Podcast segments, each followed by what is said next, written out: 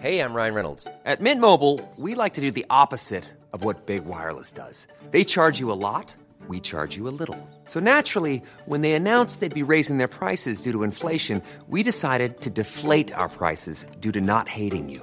That's right. We're cutting the price of Mint Unlimited from $30 a month to just $15 a month. Give it a try at mintmobile.com slash switch. $45 upfront for three months plus taxes and fees. Promo rate for new customers for limited time. Unlimited more than 40 gigabytes per month. Slows. Full terms at mintmobile.com. Si alguien eh, sabe lo que pasa en la televisión de siempre, este, no solo eh, no tiene que ver con su edad, por cierto, sino por todas las experiencias que ha tenido de carácter laboral, creativo y conocer gente que estaba en la tele en una etapa en que la tele, pues a veces se hacía como se podía, tal cual, pero tenía un efecto así le diría expansivo. Es Luis de Llano Macedo. ¿Cómo estás, Luis? Te saludo con mucho gusto. ¿Cómo has estado? Ay, muy bien, muchas gracias. Qué gusto saludarte a tu, tu audiencia y todo. Felicidades por todo tu trabajo. No, pues mis felicidades a ti. Bueno, eh, a ver, Luis, ¿trabajaste con el loco? Mira, yo casi viví con el loco porque fue un gran amigo de mi padre. Sí, claro. Desde, bueno, desde que tengo memoria, yo recuerdo que mi papá lo quería muchísimo, igual que él a mi padre. Creo que la última vez que los vi juntos fue una vez que hicieron un homenaje a mi papá en un evento en Acapulco de telenovelas y tengo una foto de las calvas de mi papá y de, y del Valdés que saqué por atrás del coche, porque los dos se venían muriendo de la risa. Pero creo que fue una relación entrañable, ¿no? Porque mi padre conoció a Manuel Valdés, a Loco Valdés, y lo conocía como Manuel Valdés en Televicentro. Yo creo que fue en Televicentro, no, no fue en la W. Y hacía todo este tipo de locuras que hacía él en la televisión, porque improvisaba todo, ¿no? Empezaba con variedades de medianoche, luego variedades de mediodía, Operación Jaja, todos esos programas que la verdad le daban una mexicanidad a la televisión muy especial. Porque Sí. pues te mantenían, no los veías tanto como que les escuchabas, ¿no? Era como que había eso. Y recuerdo que el nombre de Loco Valdés, mi papá me dijo un día que, un día le dijo, está usted loco, Valdés. Y se le quedó loco Valdés. o sea, que viene de tu papá, eso no lo sabía. Eso, eso me lo dijo mi papá una vez. Sí. Está usted loco, Valdés. Pero eh, Manuel Valdés y mi papá tenían, congeniaban muy bien. Y todas las comedias musicales que hacía mi padre lo invitaban, ¿no? Desde Sí. obviamente, Rin Rin Llama el Amor. Siempre tenía un, un- un papel para, para Manuel Valdés. Y obviamente, pues, este, un gran cariño de, de parte de los dos porque se congeniaban mucho. Fue de los de la época de oro de la televisión que yo viví. Yo era charito, imagínate. ¿A qué, hora, a, a qué edad entraste a la tele? Pero no, espérame, no, no, no, no me digas que acompañar a tu papá o, o a tu mamá. No, no, no. ¿A qué edad entraste a trabajar? Un día que recibiste tu primera quincena. ¿Qué edad tenías tú, Luis? Bueno, mira, yo empecé a trabajar en las vacaciones. Yo vivía en Estados Unidos. Sí, recuerdo. Empecé a En California, en ¿no? veranos. En California. No, primero empecé, estaba yo en la Universidad de Houston Sí. y en los veranos me iba yo a San Antonio y era yo camarógrafo, Ah, claro, sí. operador de videotape, es, bueno, todas las cosas que te puedas imaginar, ver por café, entonces todas las cosas del mundo y empecé a trabajar en una cosa que era Spanish International Network que era lo que era el canal el canal 41 de San Antonio. Luego, cuando terminé la universidad, me, me vine a, me venía los veranos a México y trabajaba de office boy aquí en lo que era teleprogramas Acapulco, Claro. productora de teleprogramas. Hice mi servicio militar con todos los técnicos de Televicentro, ¿no? Entonces ahí en la Ciudadela marchábamos los sábados y me acuerdo que era la Feria de la Manzana, ya te imaginas los breaks que pasaban con la manzana y la sidra, ¿no? Sí, claro. lo cual lo hacía muy interesante porque todos eran camarógrafos, operadores de, de técnicos de todo. Y luego me fui a la Universidad de Houston y seguía yo trabajando en diferentes canales. Y al terminar la universidad me fui a, can- hasta Los Ángeles, al canal 34 de Los Ángeles, que era KMX, que era el canal insignia de esa parte. Y entonces ahí seguí trabajando como director de programación. Entonces ya hacía noticieros y hacía programas pequeños de eso y hacía reportajes y todo y me hice muy amigo del otro de los socios de la estación. Entonces yo filmaba todos los fines de semana con una cámara de 16 milímetros todos los conciertos de rock que había Ajá. en la costa eh, oeste de, de Estados Unidos. Frank Paus era el dueño de un teatro que era el Million Dollar. Sí. Su hijo era uno de mis mejores amigos. Entonces, cuando llego a México en el año 69, me dice mi papá, mira hijo, aquí no vas a ser un junior cualquiera, aquí vas a trabajar desde abajo. Dije, no papá, tampoco, ya estuve trabajando desde abajo. Me- la años. verdad, ya tengo chamba de antes. ya, ya me hiciste hacer todo eso, Sí. ya limpié el piso y barrido, que tú quieras.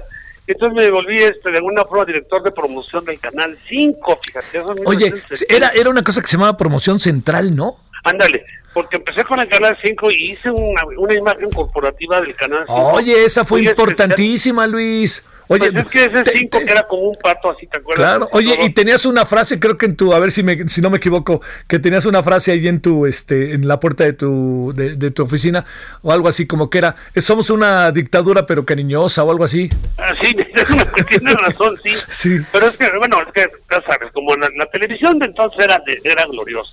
Sí. Eran los años del telesistema mexicano, que es la época de oro, y yo hacía el Canal 5, y luego hice el Canal 2, luego hice el Canal 4, y luego pues me dio por hacer también programas de, de- de televisión, y luego hice Avándaro, y de Avándaro, pasan a- ahí hice un programa con Sabludowski, que era Sí. mi, como mi DJ, él era el que presentaba los videos Sí. y hablábamos de cosas raras como ecología y el pelo largo y el rock y todas esas cosas. Y luego viene Avándaro y de Avándaro, pues imagínate toda la historia, me volví como director, productor. Entonces un día mi padre me dice, oye, hijo, me voy a cambiar al, ca- al canal 8. Ah. Ay, digo, papá, pues qué buena onda, felicidades. ¿Cómo que felicidades? Te vienes conmigo. Ah, ¿Cómo? caray, Dice, claro, cuando, es yo, pues, cuando estaba yo joven, empezó la guerra civil en España. A las dos semanas que se declaró la guerra, estaba yo con, mi, con tu abuelo en el frente. Así que te vienes conmigo, y ahí voy yo con mi papá al frente. Y entonces empezamos lo que era el Canal 8, que armó un escándalo increíble porque Sí. subió el rating del Canal 8 a una cantidad que- incre- increíble, ¿no? Sí, era tele. Oye, ya, y ahí al- el, eh, nunca tuvieron la tentación de llevarse a loco ahí para allá al canal 8. ¿Y qué, y qué hiciste? ¿Qué pasaba mientras con el loco? Mira, el loco seguía haciendo cosas con Navarrito. Navarrito era un Claro, que, claro, a que Humberto le Navarro. el niño, Sí. porque tenía muchos programas Navarrito y tenía Ensalada de Locos y tenía La Carabina de Ambrosio. Y el loco pues tenía sus programas. Yo me acuerdo del loco que pues, yo le iba cuando llegaba yo a visitar, me metí al foro, porque yo visitaba a mi papá cuando, cuando yo era muy joven y mi papá dirigía cámaras a veces los fines Sí. de semana hacia los domingos sedes y yo sentado y eso rezago, ¿no? Y, y los foros pues eran en blanco y negro todavía con unas luces que eran como de cine y un calor en el foro y se descomponía una cámara y tenían que hacer el programa con una sola cámara, imagínate. Ajá. Entonces era, era el mexicano improvisaba de una manera increíble todo. Y el loco, pues yo me acuerdo que un día se armó un escándalo porque llegó el loco y tenía sueño y se durmió todo el programa. Se acostó y se durmió. Entonces el programa entero pasó y el loco ahí seguía dormido, ¿no? Pero pues tuve mil anécdotas con él y me acuerdo de esa canción que tenía cita del, del el, eh, Witchcraft Doctor, no sé cómo se llama, Doctor... Este, de, U, I, U, A, A. Ah, sí, claro, sí, sí, sí. Mi papá hizo la letra en español. Mira. Y él la Porque cantaba, papá- él la cantaba. Sí, la cantó y yo creo que a mi papá le gustaba mucho hacer comedias musicales y hacía las traducciones y hacía las adaptaciones, las producía con la señora Azcárraga y las dirigía. Y todas estaba el Loco Valdés. Entonces el Loco era como parte del mobiliario de tu casa, ¿me entiendes? Sí. Entonces fue una persona Oye, entrañable. a ver, esta parte, yo decía al inicio, Luis, no sé si lo compartas. En sentido estricto era, te pregunto, ¿era una, una especie de, de lo que hoy sería un estandopero o algo así? Pues mira, en esa época no, no, no porque nunca decía groserías, fíjate. Sí, El es cierto, es estandopero cierto. para tener éxito tiene que insultar al público, ¿estás dado cuenta? Sí, Si sí. no les mientan la madre o les dice tal cosa, el público como que lo ve como que antiguado, ¿no? Sí, claro. Él, él era un, él improvisaba todo lo que hacía. El problema del loco es que cuando hacía una cosa más seria, no seguía el guion. Escribía el guion que él quería y decía lo que le daba la gana. Pero tenía un ingenio increíble porque lo, lo arreglaba, ¿no? Ahora, yo siento que el loco se superó muchísimo porque ser hermano de Tintán no debe haber sido una cosa fácil. Claro, claro, tienes razón. Oye, y, Y también aparte, Don pues- Ramón, ¿no? Que luego se hizo muy famoso. Bueno, don Ramón también y este yo creo que pues, realmente es lo que hemos perdido también mucho en nuestra televisión esos actores esos comediantes esa gente que pues que ya no están no los, los primeros actores de la televisión pues, eran los maestros de los actores no yo creo Sí. que cuando mi padre empezó la televisión en el canal 2 no tenía actores todos estaban en el canal 4 entonces fue a buscar actores a los teatros y en los teatros agarraba actores españoles porque los del cine no querían venir a la televisión Sí, les no. parecía como que una una, una forma de, de denigrar su trabajo. ¿no? Claro, de, de rebajarse. No, y no tenía técnicos tampoco. Mi papá se paraba afuera de Avenida Chapultepec 26 o 18 a reclutar. El que pasaba le decía, a ver, tú sabes lo que es la televisión. Ah, pues sí, la- más o menos. No, no había ese movimiento. Entonces, a ver, tú camarógrafo, tú floor manager, Oh. tú operador de boom. Y así reclutó hasta que armó todo un foro, todo un estudio. Y luego los actores empezó a hacer teleteatros y la televisión era en vivo, imagínate lo que era. ¿Por qué, ¿Por qué supones, eh, Luis, en esa época en que tú hacías cosas en la noche también, que tuvieron gran éxito? ¿Por qué, por ejemplo, un programa como Ensalada de Locos, ¿por, ¿por qué supones que tuvo tanto éxito, este, a pesar de que era un programa que en el fondo tenía algo de caos, ¿no? Cada quien hacía lo que quería. Pues porque en, ese momento el mexicano vivía, pues, estaba viviendo una época muy, muy diferente, ¿no? Tenía unas cosas, tenía otra forma de vida y entonces la comedia en la televisión era muy importante porque había una barra cómica. Claro. Una barra cómica que tenía definida. Sí, definida. Entonces lo mismo estaba este, Raúl Astor haciendo la cosquilla, que estaba obviamente Navarrito haciendo ensalada de locos, o estaba al mismo tiempo haciendo eh, la secretaria o mi secretaria. Entonces había una, una tradición en la televisión porque hacían barras. Entonces la gente se acostumbraba a lo que llaman en inglés el carry over, ¿no?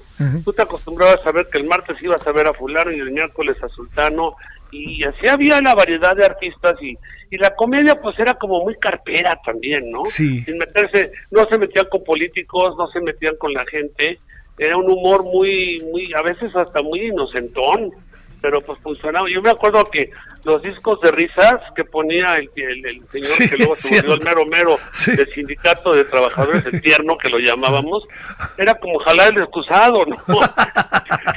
Sería como una como un rayo de tormenta o algo. Sí, claro. Que les ponían discos de risa para que pues, la gente se riera y no no es como los amigos que tenían computadoras ya especiales para meterle risa a los programas como hacen. Sí. Pero pues era una televisión que casi era en vivo. Sí. Entonces, esa televisión tenía la, la, magia del vivo, era improvisarlo, ¿no? no, no Yo cuando llegué a hacer televisión empezaba la televisión a color realmente. Claro. Me tocó hacer la en México 68, donde fue la Olimpiada, ¿no? Que fue la 70, primera vez, ¿no? Que se transmite un Juegos Olímpicos a color. Y a mí me tocó llegar a hacer México 70, entonces yo era director de unilaterales, se llamaba, ¿no? Entonces llegaban los productores de otros canales y hacían un, un, programita antes de que empezara el, el, partido, ¿no? Sí. Y era muy interesante porque llegaban los gringos, llegaban alemanes, franceses, y hasta eso me acuerdo una vez que llegó un inglés, hijo, chocantísimo, que me decían, así con unas pretensiones, Ajá. pues mira, lo que quiero hacer es que tal cosa de la cámara uno con el globito, luego disolvencia de la cara de la mujer que está del lado derecho, y luego la bandera, hijo, le dije a los camarógrafos, oigan chavos, aquí tengo un señor bastante chocante, así que cámara uno tú vas a hacer esto, la dos tú esto, ensayen todo hasta que nos pegue el satélite. Sí. Y cuando llega la hora del satélite, ¿qué crees? Que el inglés se congeló. No, oye, de repente pensó, oye, ¿cuántos millones? Para tus pulgas, mi querido Luis. No, pero lo increíble es que los técnicos lo sacaron de memoria. Sí. Oye, a ver, una, una cuestión sobre esto. La, la relación que tú tenías, que tenía tu papá y que tenía Loco Valdés, con, sin comparaciones, con, ahora sí que con el dueño del balón, con Emilio Escárraga, pudo haber hecho las cosas también a la hora de la pantalla diferentes, las hizo como las vimos, en donde había una especie de permisibilidad, por más que de, de repente se van uno que otro trapazo. Pues mira, lo que pasa es que en, en, en la televisión, bueno, en esa televisión siempre ha habido un, digamos, un, un, un juglar, pues vamos a Sí. decirlo, ¿no? Siempre ha habido un bufón, un juglar que se pone el favorito de, de los dueños, vamos a ser honestos, ¿no? El Loco Valdés fue muy favorito del señor Azcárraga por muchos años. Porque lo mismo hacía programas de televisión que cuando había reuniones o fiestas eh, con los publicistas o los anunciantes, pues el Loco Valdés era una figura importantísima, ¿no? Sí. Que luego con el tiempo tuviste que han surgido muchos comediantes que han sido como de moda, ¿no? Sí. Y, y han funcionado muy bien. Pero la verdad es que cuando mi, mi papá le tenían mucho respeto, porque era un señor muy, muy, muy humano, muy serio, pero sabía muy bien lo que quería, ¿no? Y esta improvisación de Manuel, pues a la gente le gustaba, ¿no? Decía, oye, es que este es no, no es el típico comediante de, de radio, ¿no? Era uno, es un producto de la televisión 100%. Exacto, claro. Y eso es lo que le dio la magia. Y me acuerdo cuando ya hacía programa de Paco Stanley, Sí, claro. que la verdad, pues yo, yo decía, híjole, yo no puedo creer lo que era pasar por una tortería o una taquería a las 4 de la tarde que no estuvieran viendo el programa de Pacatela. ¿Cómo ves? Porque no es que lo vieran, lo escuchaban, fíjate. Sí. La televisión mexicana, aparte de, de llamar la atención, pues era de escucharla. Y las telenovelas, pues la gente le hablaba a la televisión. te decía, no, no, te está engañando, te está engañando, no lo ves. Sí, sí. Y ahora nada más cuando, cuando ves el fútbol, tira, ya sabes que tira, idiota, tira. Pero el, el- la televisión te hacía reír y te hacía llorar. ¿Se cierra una etapa con esto o qué, qué, qué piensas?